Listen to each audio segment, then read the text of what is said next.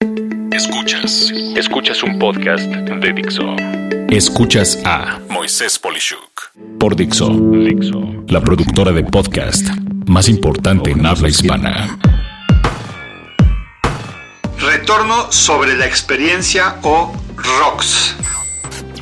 No cabe duda que la forma tradicional por excelencia de medir si una inversión es buena, ya sea cuando estás haciendo algo en tu empresa, vas a adquirir un nuevo producto, servicio, etc., se basa en el famoso parámetro del retorno sobre la inversión. Cualquier financiero lo considera así casi de forma instantánea. Sin embargo, en épocas recientes ese parámetro es una consecuencia de lo que yo llamaría otra métrica aún más importante y muy poco considerada, llamada el retorno sobre la experiencia o ROX en inglés, Return on Experience. La idea de esta métrica considera que los clientes están en el centro de la relevancia de todas y cada una de las actividades en cada etapa en la que tu empresa tiene interacción con ellos. Esto puede ser durante su primera experiencia de compra, el soporte ante una duda o problema, y la forma de catalogarlos para que en vez de que reciba correo no deseado, realmente todo contacto por medio de correo electrónico, llamadas, mensajes de texto o lo que sea, realmente le sea muy interesante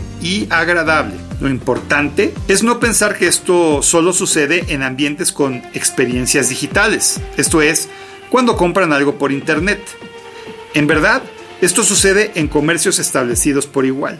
Ejemplos de un buen retorno sobre la experiencia y muy malos son muy frecuentes. Lo peor hoy es pensar que una sola talla o molde o servicio puede satisfacer cualquier necesidad. Pensar eso es equivalente a solo poder comprar un auto de un solo color o un pantalón de una sola cierta medida que tenga resortes para hacerse grande o cierres para hacerse chico. No funciona así, es así de fácil. Es por ello que siempre habrá mayores utilidades cuando se logra de manera eficiente y eficaz lograr la personalización de tu producto o servicio. La personalización de los clientes implica verlos como individuales, aportándoles una experiencia única y relevante por cualquier medio de contacto. La promesa de esto va más allá de los sistemas de administración de la relación con los clientes o el famoso En los que podemos ver la historia entre nuestra empresa y cada cliente, sin duda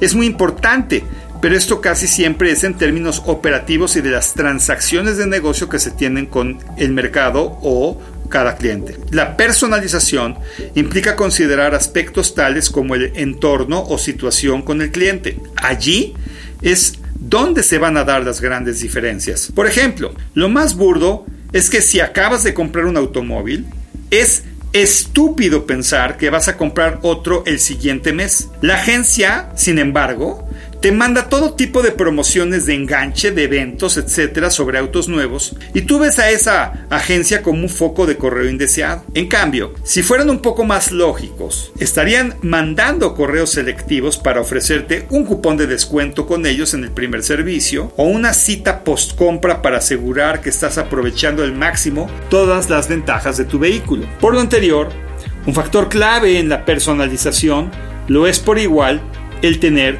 muy precisas las preferencias de cada cliente y el momento histórico en la relación que tiene ese cliente contigo. Como conclusión, si tu empresa vende muy bien, pero las llamadas de atención son muy malas, o si la política de devoluciones es complicada y espantosa, tu retorno sobre la experiencia será nulo y no hay duda que el retorno sobre la inversión será de muy malo a inexistente. ¿Tú qué piensas? Soy Moisés Polishuk y agradezco que me hayas escuchado.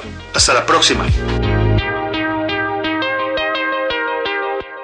Dixo presentó A Moisés Polishuk.